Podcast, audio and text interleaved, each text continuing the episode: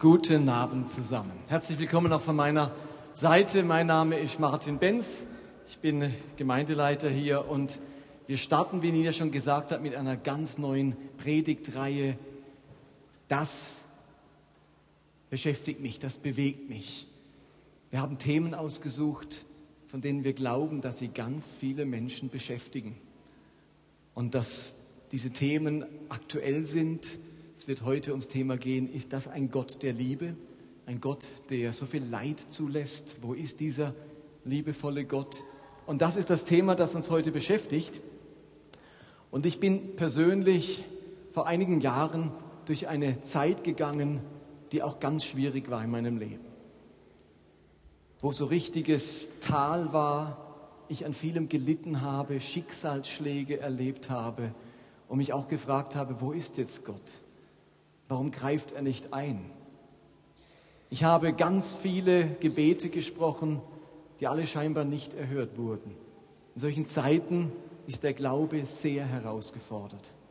Und in dieser Zeit ist ein Lied entstanden, das das zum Ausdruck bringt, wie man sich fühlt, wenn man so Leiterfahrungen macht, Schicksalsschläge erlebt.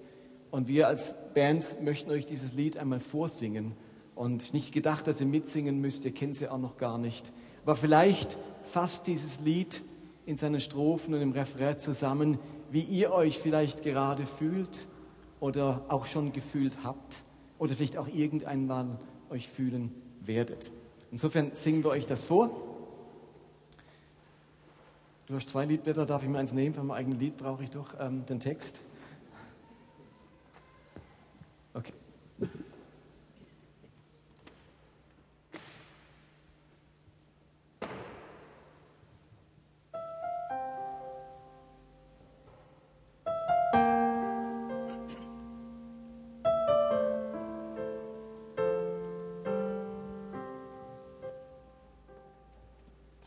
Glaube scheint am Ende. Er fühlt sich so zerbrechlich an. Meine Fragen sind wie Wände, durch die man nicht hindurchgehen kann. In meinem Innern wächst die Leere, ich falle tief in mich hinein. Es ist, als wolle diese Schwere ständig mein Begleiter sein. Bin ein glimmender Dorf Du bist mein Licht, wie ein Halm ganz geknickt, den du nicht zerbrichst. Erbarme dich, Herr, und lass mich verstehen. Sei mein Felsen im Sturm, hilf mir sicher zu stehen. Mitten in dem Kampf des Glaubens scheint mir der Atem auszugehen. Und ich spüre, wenn ich falle, fehlt mir die Kraft, um aufzustehen. Was ich einst glaubte, scheint verloren und tiefer Zweifel macht sich breit. Wo ist das Kind in mir geblieben, das sich einfach an dir freut? Bin ein glimmender Dorf Du bist mein Licht, wie ein Halm ganz geknickt, den du nicht zerbrichst. Erbarme dich, Herr, und lass mich verstehen. Sei mein Felsen im Sturm, hilf mir sicher zu stehen. Herr, schenk mir dieses Vertrauen, das alles Denken übersteigt das Enttäuschung überwindet, mir den Weg zur Freiheit zeigt. Gib mir die Leichtigkeit des Lebens, damit man nicht so schnell verzagt. Erfüll mein Herz mit diesem Glauben, der dem Zweifel trotzen mag. Bin ein glimmender Dorf, doch du bist mein Licht, wie ein Halm ganz geknickt den du nicht zerbrichst. Erbarme dich, Herr, und lass mich verstehen. Sei mein Felsen im Sturm, hilf mir sicher zu Bin ein glimmender Dorf, bin ein glimmender Dorf, doch du bist mein Licht, wie ein Hang niemals gekriegt, den du nicht zerbringst. Du erbarme dich, Herr,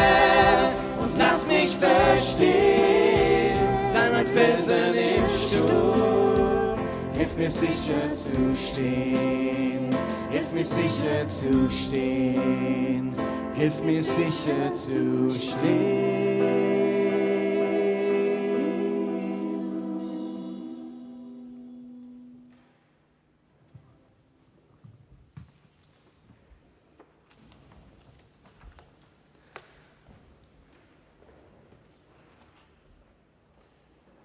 Dieses Lied bringt für mich auf den Punkt, wie man sich fühlen kann, wenn einem Schicksalsschläge oder schwierige Leiterfahrungen begegnen. Und Leiterfahrungen, die können in uns ganz unterschiedliche Dinge auslösen. Es ist sehr davon abhängig, wie wir das Leid erleben, ob wir es an uns selbst erleben oder ob wir es miterleben bei anderen. Und ich nehme, ich, nehme, ich, nehme mir dieses Thema heute vor, und ihr müsst richtig gut zuhören. Habt ihr gehört? Das ist anspruchsvoll, was ich euch, mit euch heute mache. Diese Frage beschäftigt seit 2000 Jahren Menschen, vielleicht sogar schon länger. Und es ist logisch, dass man hier nicht eine 0815 schnell, schnell Antwort drauf geben kann. Die ist anspruchsvoll.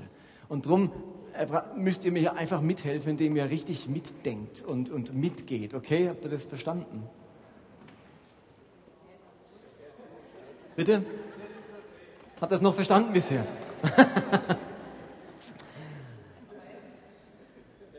Jetzt wird es schwierig. Generell kann Leid zwei große innere Bewegungen auslösen. Leid löst zum einen in uns eine destruktive Bewegung aus. Wir erleben solche Gefühle wie Verzweiflung, Schmerz, Trauer, Hilflosigkeit Ohnmacht, totales Unverständnis, vielleicht auch Wut, Zorn, Zweifel. Diese Gefühle, die hinterlassen etwas Negatives bei uns. Diese Gefühle, diese destruktive Bewegung von Schicksalsschlägen, die reißen Wunden auf, die wühlen uns auf, die bremsen uns. Und wir können diesem Leid, das uns da begegnet ist, rein gar nichts Positives abgewinnen. Unser einziger Wunsch in dieser destruktiven Phase ist die Vermeidung von solchem Leiden, der Wunsch, alles rückgängig zu machen. Ganz oft geht es uns auch so, wenn wir Leid bei anderen miterleben müssen. Die schwere Krankheit eines Angehörigen, der Tod eines ähm, lieben Menschen, ein schrecklicher Unfall, in dem jemand Bekanntes verwickelt ist, große Ungerechtigkeit, ein Schicksalsschlag. Wir fühlen uns diesem Leid gegenüber ganz besonders hilflos. Wir können uns oft nicht einmischen, nichts daran ändern. In dieser Phase hat Leid, Leiterfahrung eine destruktive Bewegung in unserem Innern. Leid kann aber auch eine konstruktive Bewegung in uns auslösen. Oftmals kommt diese konstruktive Phase aber erst, wenn wir die erste destruktive Phase durchlebt haben.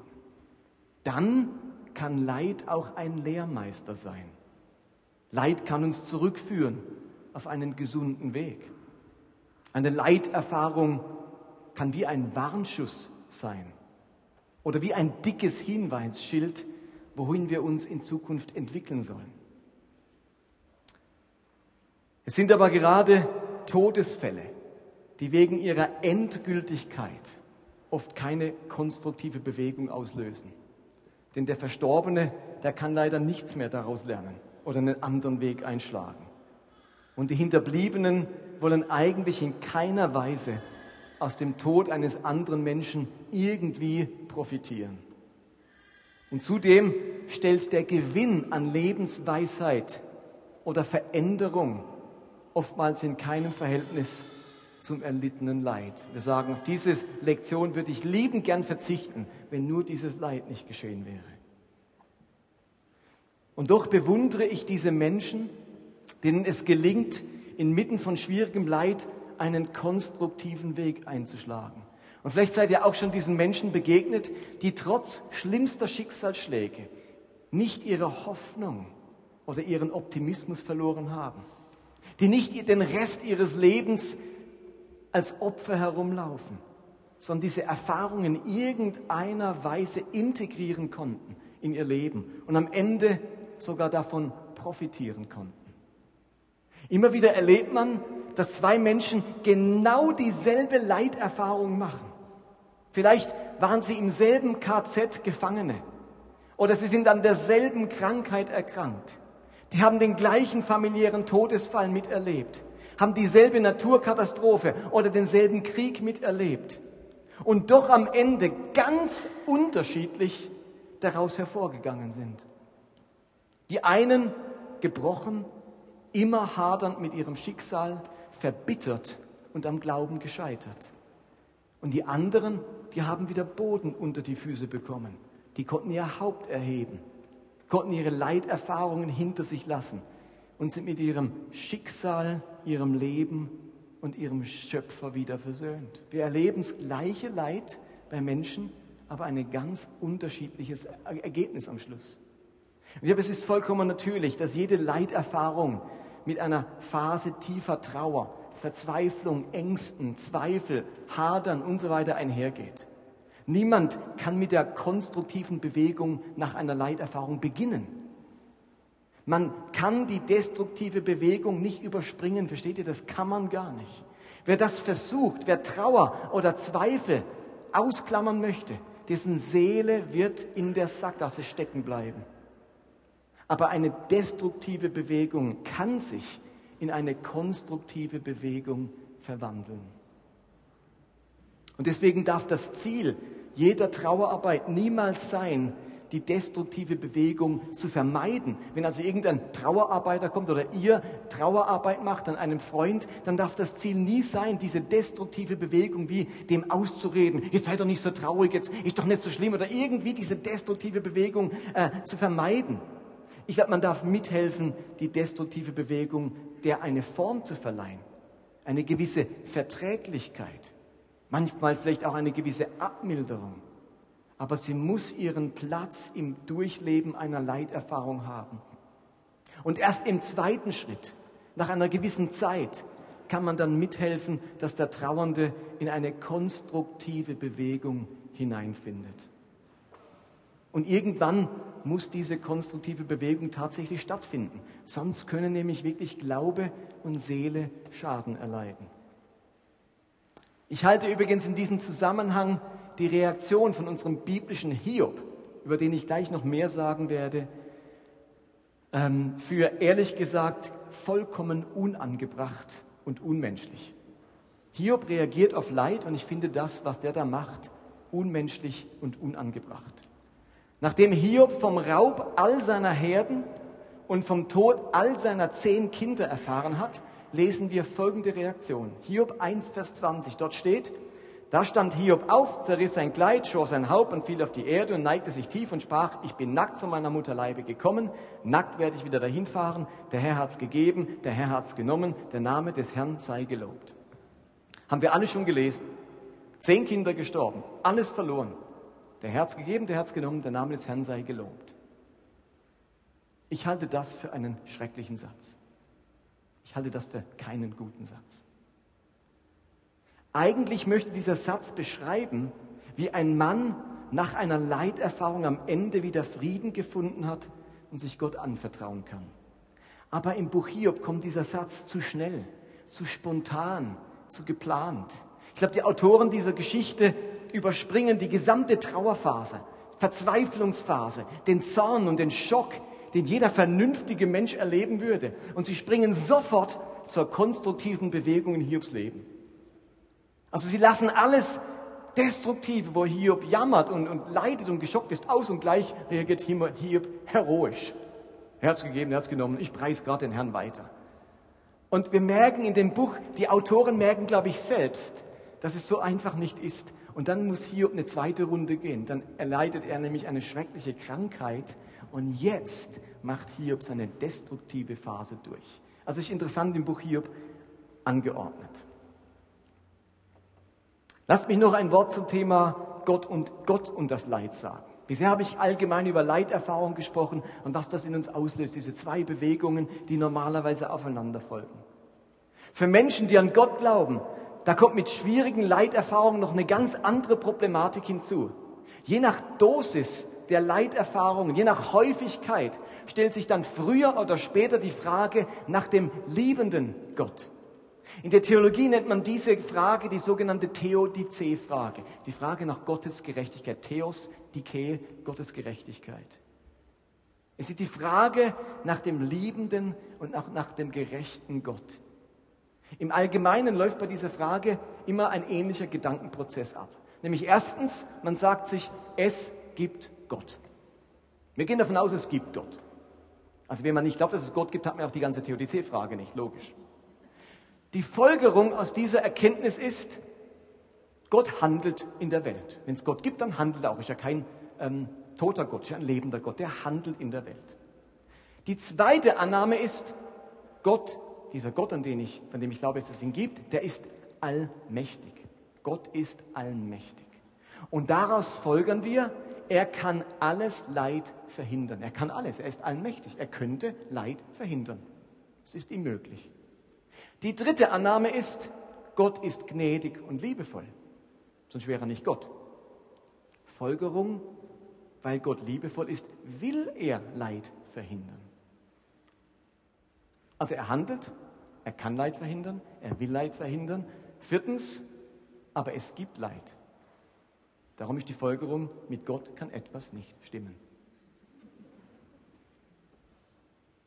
Wie kann es sein, dass ein allmächtiger und gnädiger Gott schreckliches Leid zulässt? Wie weit her ist es da mit seiner Liebe? In unseren Liedern besingen wir die Barmherzigkeit und die Liebe Gottes. In den Evangelien tritt uns ein barmherziger und allzeit heilender Jesus entgegen. Wir glauben an eine frohe Botschaft. Uns wird versprochen, dass Gott unsere Gebete erhört und scheinbar garantiert, wenn zwei auch noch eins werden, warum sie beten. Wir sind aufgefordert, immer da zu loben und zu preisen. Aber wie soll das gehen angesichts des großen Elends auf unserem Planeten in Vergangenheit und Gegenwart? Wie soll das gehen anhand von so viel unverschuldeten Leid. Steht ihr, was uns Schwierigkeiten macht? Ist vor allem unverschuldetes Leid. Wenn einer zu blöd ist und deswegen leidet, dann sagen wir, ja gut, kann Gott nichts dafür. Unser Problem ist vor allem das unverschuldete Leid. Die vielen verhungernden Kinder, die AIDS-Weißen, Frauen, die zur Prostitution gezwungen werden, zivile Opfer in Kriegen, die von Mächtigen und Gierigen angezettelt werden. Uns beschäftigt vor allem das unverdiente Leid in Bezug auf die Liebe Gottes. Und wie kann man an einen liebenden Gott glauben angesichts von ganz persönlichem Leid? Leid, das mich betrifft, den Unfalltod des Bruders, der schweren Erkrankung der Schwester, dem Selbstmord der Mutter oder der persönlichen schweren Krankheit, dem Verlust entscheidender Lebensqualität, der unheilbaren Erkrankung, den chronischen Schmerzen, der anhaltenden Arbeitslosigkeit. Seit Menschengedenken beißen sich die Menschen die Zähne an diesem Widerspruch aus. Auf der einen Seite der allmächtige, gnädige Gott und auf der anderen Seite ungebremstes Leid. Gibt es Erklärungsmodelle, die uns helfen könnten, Licht auf dieses widersprüchliche Thema zu werden, zu werfen? Und ich werde euch heute zwei Antworten geben und versuche die besten Antworten, die ich finden oder die ich entwickeln konnte, versuche ich euch zu bringen. Und sie sind total widersprüchlich, gegensätzlich. Es sind zwei gegensätzliche Antworten und trotzdem glaube ich, dass sie sehr hilfreich sind. Jetzt wird es schwierig. Also ah, jetzt, okay? Also Punkt 1 geht noch, Punkt 2 wird richtig anspruchsvoll. Seid ihr noch da? Eine erste mögliche Antwort, wie wir mit Leiterfahrungen und Schicksalsschlägen umgehen können und sie einordnen können. Und das ist das Thema Gottes große Macht. Die erste Antwort, die liefert uns nämlich das Buch Hiob in der Bibel. Ich habe es ja vorhin schon erwähnt, im Hiob-Buch erlebt die Hauptperson Hiob schreckliches Leid. Seine gesamten Viehherden werden geraubt, dann seine zehn Kinder durch einen Sturm getötet und am Ende verliert er seine eigene Gesundheit und leidet an einer furchtbar schmerzhaften Hauterkrankung, die ihn fast um den Verstand bringt. Nur die Zuschauer der Geschichte oder die Leser erfahren die Ursache dieser Leiterfahrung. Es ist nämlich eine Prüfung, die über Hiob ergeht. Es soll herausgefunden werden, ob Hiob nur so ein frommer und gottesfürchtiger Kerl ist, weil es ihm so gut geht. Hiob selbst weiß nichts von der zugrunde liegenden Ursache seines Leides. Und als Hiob dann so furchtbar leidet, ein Schicksalsschlag nach dem anderen, sprichwörtlich eine Hiobsbotschaft nach der anderen, kommt irgendwann der Moment, wo er seinem Zorn, seiner Wut, seinen Vorwürfen, der destruktiven Bewegung Gott gegenüber freien Lauf lässt. Und so lamentiert Hiob zum Beispiel in Kapitel 24, das Stöhnen der Sterbenden liegt über der Stadt und die tödlich Verwundeten schreien um Hilfe. Doch Gott achtet nicht darauf. Im Sinne von, da geschieht Leid, Gott dich interessiert ist ein Käse. Du achtest überhaupt nicht darauf. Oder Kapitel 13 sagt er, warum ziehst du dich von mir zurück und mich, betrachtest mich als deinen Feind? Warum verfolgst du mich und jagst mir Schrecken ein? Ich bin doch nur ein welkes Blatt, ein dürrer Halm. Ein bitteres Los hast du über mich verhängt. Du strafst mich sogar für die Sünden meiner Jugend. Du legst meine Füße in Ketten, beobachtest jede Bewegung und bewachst mich auf Schritt und Tritt. So zerfalle ich langsam wie ein Holz, das vermodert, wie ein Kleid, das die Motten fressen. Also er merkt, er hadert mit Gott. Du willst nur, du willst mir eins auswischen. Jeden Schritt beobachtest du. Wenn ich nur einen Fehlschritt mache, dann hausch mir eins über. Du kannst kaum abwarten, mich zu strafen. Du bist wie ein Feind. Er merkt, Hiob ist dort in der destruktiven Phase, der schimpft mit Gott, lamentiert. Und das Ganze zieht sich dann viele Kapitel hin. Hiob kann sich nicht bremsen und seine Freunde dabei sind und sagen, Hiob, jetzt, jetzt muss ich aufhören, so kann man nicht mit Gott reden. Und, und es geht total hin und her. Und am Ende dieses ganzen Hiob-Buchs, endlich antwortet Gott. Und in dieser Antwort Gottes liegt auch für uns eine wichtige Antwort. In den letzten Kapiteln vom Hiob-Buch, die letzten drei oder drei Kapitel lang, zeigt Gott Hiob, wie groß seine Macht ist, wie groß seine göttliche Schöpferkraft ist. Gott beschreibt Hiob zum Beispiel, wie er die ganze Welt erschaffen hat, wie er die Sterne und die Planeten entstehen ließ. Er beschreibt ihm deren Umlaufbahnen und wie es zum Licht in der Welt kam, wie das Wetter entsteht, wie Blitze und Donner entstehen. Dann beschreibt er in den Kreislauf von Regen, Wachsen, Gedeihen, Ernten. Etwas, das von ganz alleine abläuft, ohne das Zutun irgendeines Menschen, dass ein Mensch irgendwie eingreifen kann. Und zum Schluss beschreibt Gott Hiob, wie er die Tierwelt erschaffen hat. Alles war wunderbar aufeinander abgestimmt. Welche Wunder über Wunder in der Natur anzutreffen sind. Das beschreibt Gott ihm, seine ganze Macht und Hoheit und Schöpferkraft. Und Hiob erkennt am Ende tatsächlich Gottes unfassbare Größe und Macht. Und gleichzeitig wird ihm seine eigene Kleinheit, seine eigene Unwissenheit, seine eigene Beschränktheit und Einfalt bewusst. Zu Beginn des Leides, in der destruktiven Phase, ist Hiob noch überzeugt, dass er Gott in die Karten schauen kann und dass er Gott Unfähigkeit und Chaosorganisation vorwerfen kann. Im Sinne von Gott, Du hast keine Ahnung, was passiert. Du bist ein Chaot. Du hast nichts unter Kontrolle. In Kapitel 23 sagt der Kühn, wenn ich nur wüsste, wo sich Gott befindet und wie ich zu ihm gelangen könnte, ich würde ihm schon meine Lage schildern, ihm meine Gründe und Beweise nennen. Ich bin gespannt, was er dann sagen würde, wie er mir darauf eine Antwort gäbe. So im Sinne von, jetzt will ich mal Gott zur Rede stellen. Ja, da hast du nichts mehr zu sagen, Gott. Hä? Wenn ich dir mal sage, was ist, dann bist du aber platt. Also im Sinne von Gott, ich habe dich in der Tasche. Ich weiß besser Bescheid als du. Du hast keinen Schimmer, was hier abgeht. Oder er sagt, in Kapitel 27 ist er noch ganz der Meinung, dass er genau Bescheid weiß, wie Gottes Gedanken und Pläne aussehen. Er sagt, ich will euch über Gottes Tun belehren. Und wie der Allmächtige gesinnt ist, will ich nicht verhehlen. Im Sinne von, ich weiß, wie Gott tickt. Ich weiß, wie Gott funktioniert. Ich habe ihn durchschaut, dass er nicht so gut funktioniert. Ich könnte ihm mal sagen, wie es zu laufen hat. Gott könnte noch ein paar Tipps von mir kriegen. Ich könnte Gott sagen, wie er es besser machen könnte. Das war so die Haltung von Hiob. Ihr Lieben, ihr lacht. Genau so funktionieren wir in der destruktiven Phase.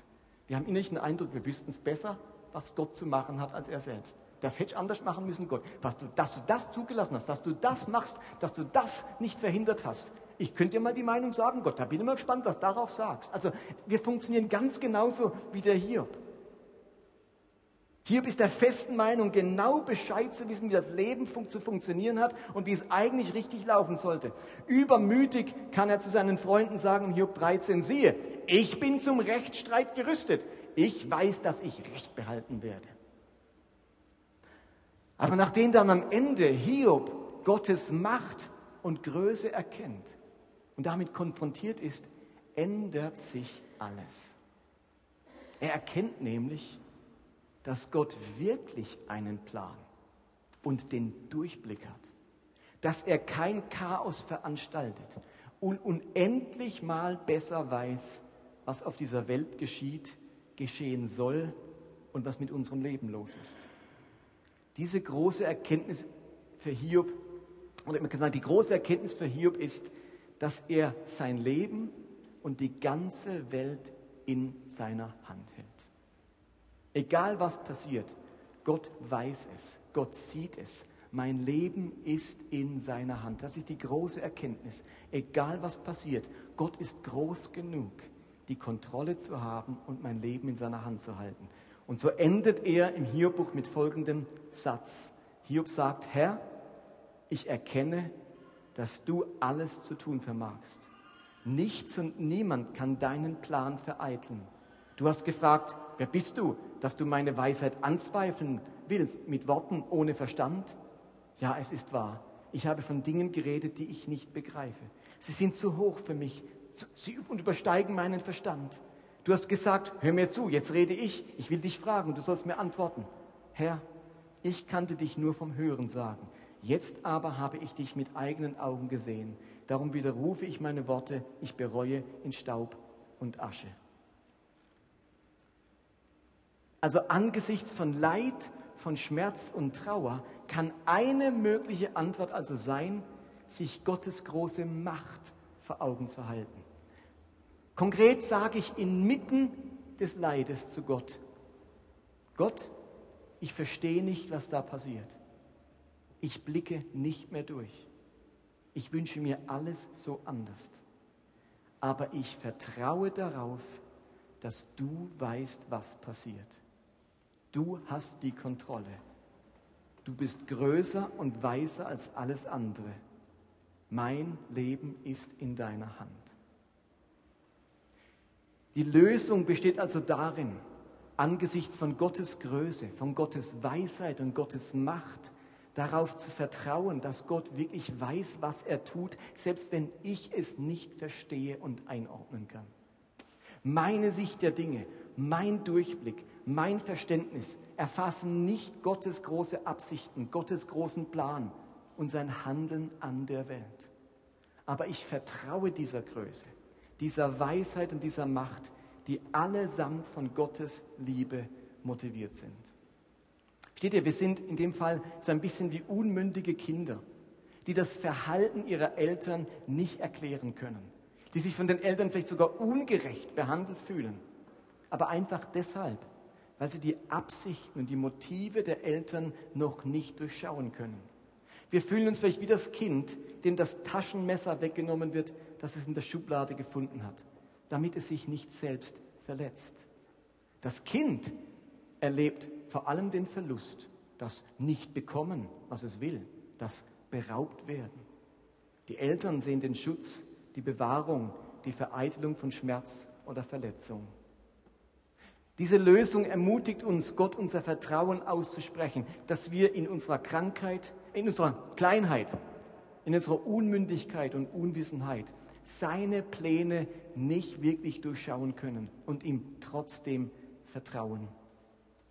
Ihr Lieben, Glaube und Vertrauen sind in diesem Sinne nicht die Überzeugung, dass alles im Leben gut ausgeht, sondern die Gewissheit, dass alles Sinn macht, egal wie es ausgeht. Habt ihr das verstanden? Lass mich nochmal sagen. Bei dieser Antwort heißt es, dass Glauben und Vertrauen nicht die Überzeugung sind, dass alles im Leben gut ausgeht, sondern es ist die Gewissheit, dass alles Sinn macht, egal wie es ausgeht, weil ich der Größe und dem Plan und der Weisheit Gottes vertraue. Das ist die erste Antwort. Die haben wir aus dem Hiob-Buch. Damit konnte Hiob wieder Frieden finden. Seid ihr noch da? Jetzt kommt jetzt, die, die Antwort mag einige sehr befriedigen und denken, ja, das ist für mich ein Weg. Einige befriedigt sie nicht. Und für die habe ich eine zweite Antwort. Die Antwort ist mir philosophischer Art und trotzdem ganz wichtige Gedanken für diese Frage. Wir haben zu Beginn gesagt, dass Gott absolut liebevoll und allmächtig ist. Und bei dieser Kombination, absolut liebevoll und allmächtig, dürfte es kein Leid geben. Meine zweite Antwort rüttelt nun an Gottes Eigenschaft der Allmacht.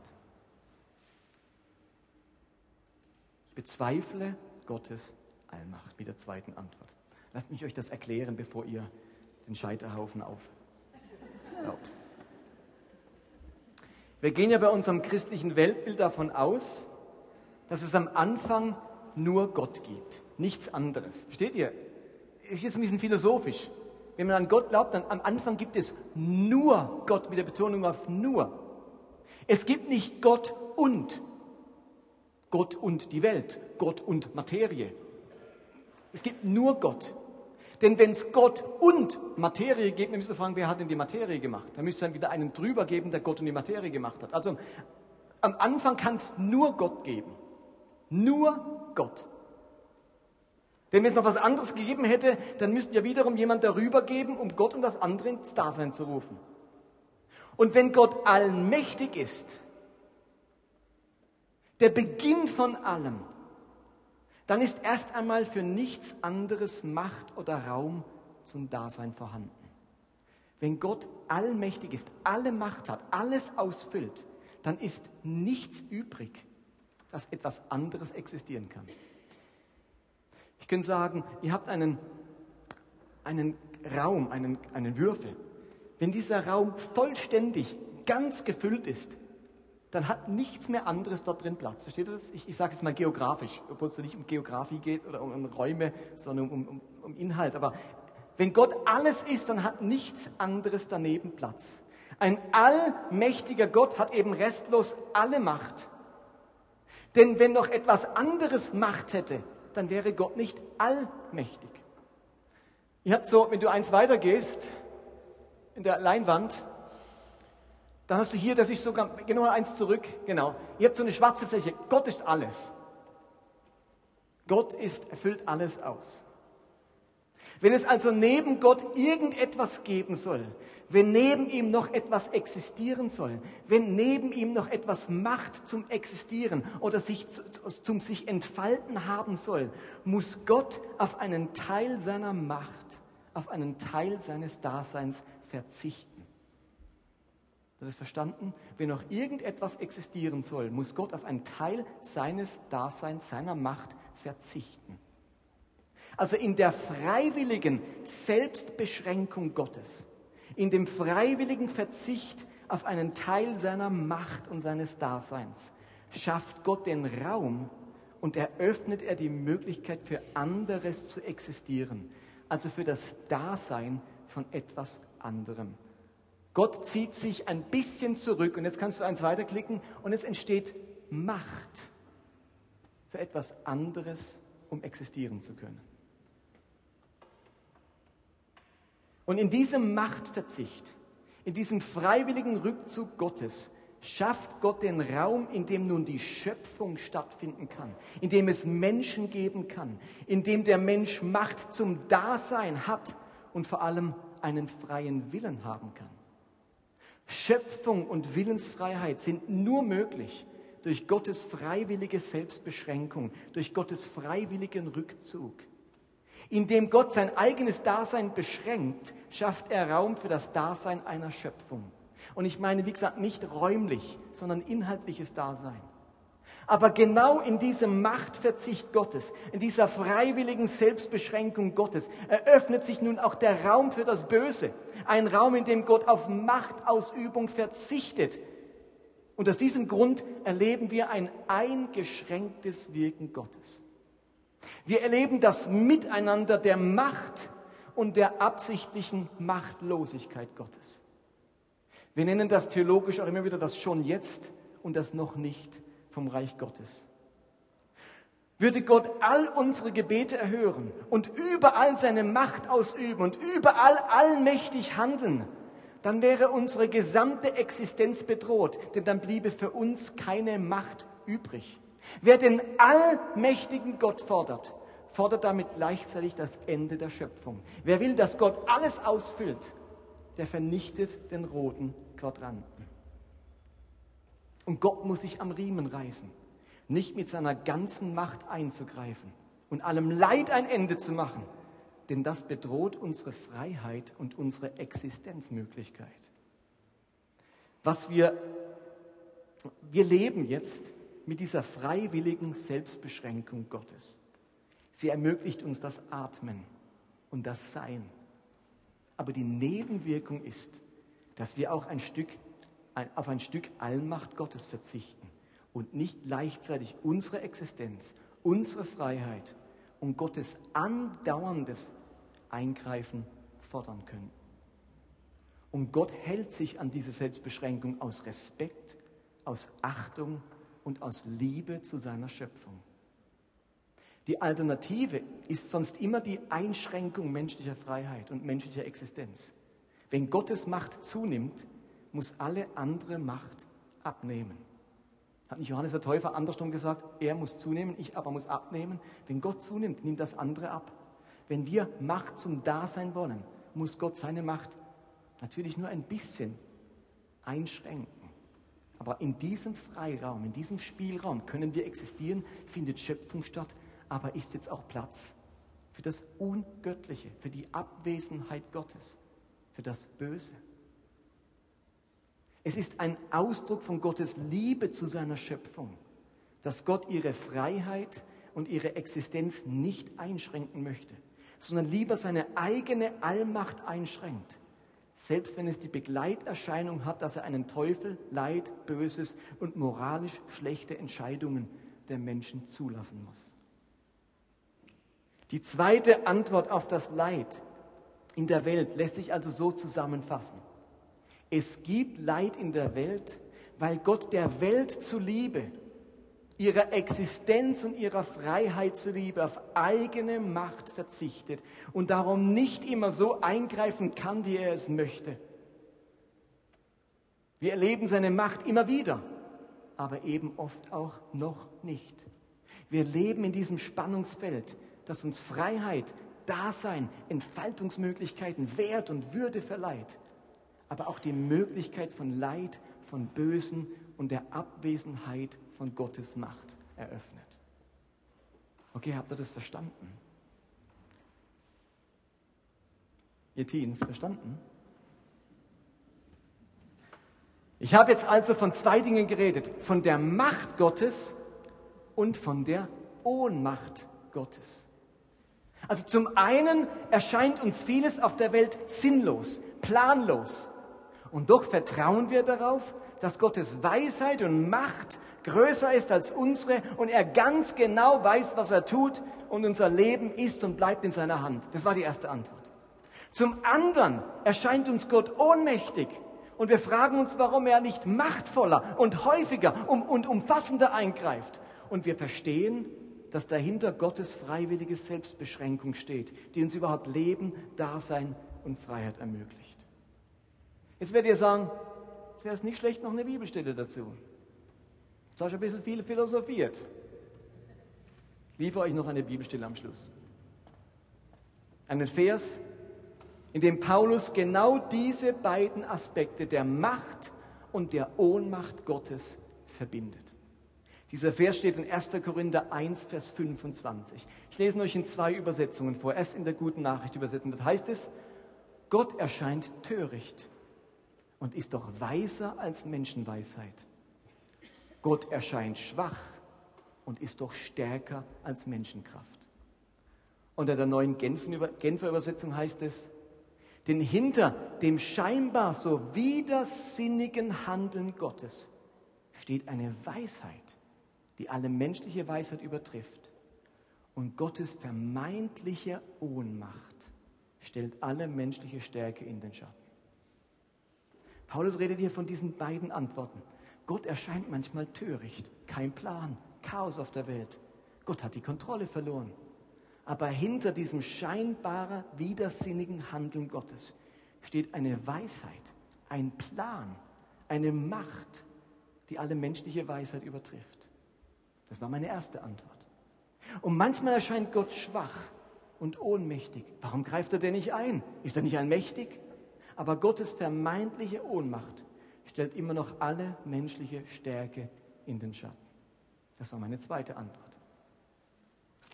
Ich lebe mit beiden Antworten, trotz ihrer Widersprüchlichkeit.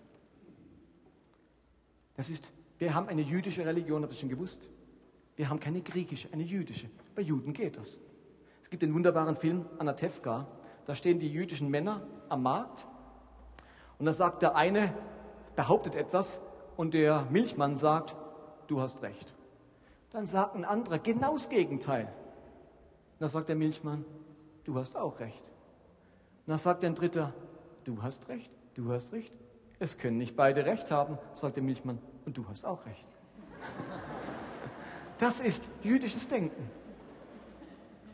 Leben mit Widersprüchlichkeit. Diese beiden Antworten lösen mir nicht alle Probleme, sie beantworten mir nicht alle Fragen, aber sie schenken mir Frieden in meine Seele und helfen mir, mein Vertrauen ganz auf Gott zu setzen. Sie erklären mir etwas von diesem Mysterium, ohne es ganz aufzulösen. Und je länger ich mit diesen Antworten lebe, desto mehr wachse ich in sie hinein und können sie ihre Wirkung in meinem Leben entfalten. Sie trösten mich und sie begleiten mich. Ich möchte diese Predigt abschließen mit einem Videoclip. Der bekannte deutsche Liedermacher, Anbetungsleiter Arne Kopfermann hat vor einiger Zeit bei einem Autounfall seine Tochter verloren. Die ganze Familie saß im Auto, er hat einen Unfall gebaut und alle sind unbeschadet davongekommen und seine Tochter war sofort tot. Er hat angesichts dieses Schicksalsschlages oder eine Antwort gefunden auf diesen Schicksalsschlag mit einem Lied, das er geschrieben hat. Dieses Lied kann eine dritte Antwort sein. Denn dieses Lied beschreibt, dass wir getröstet werden durch die Hoffnung, dass noch etwas kommt, dass es einen Himmel gibt und ein ewiges Leben. Die Welt hier ist nicht, ist immer nur das Vorletzte. Das Letzte kommt noch. Wir leben mit einer großen Hoffnung. Und das kann eine dritte Antwort sein, gerade bei Leid, das so endgültig ist wie einem Todesfall.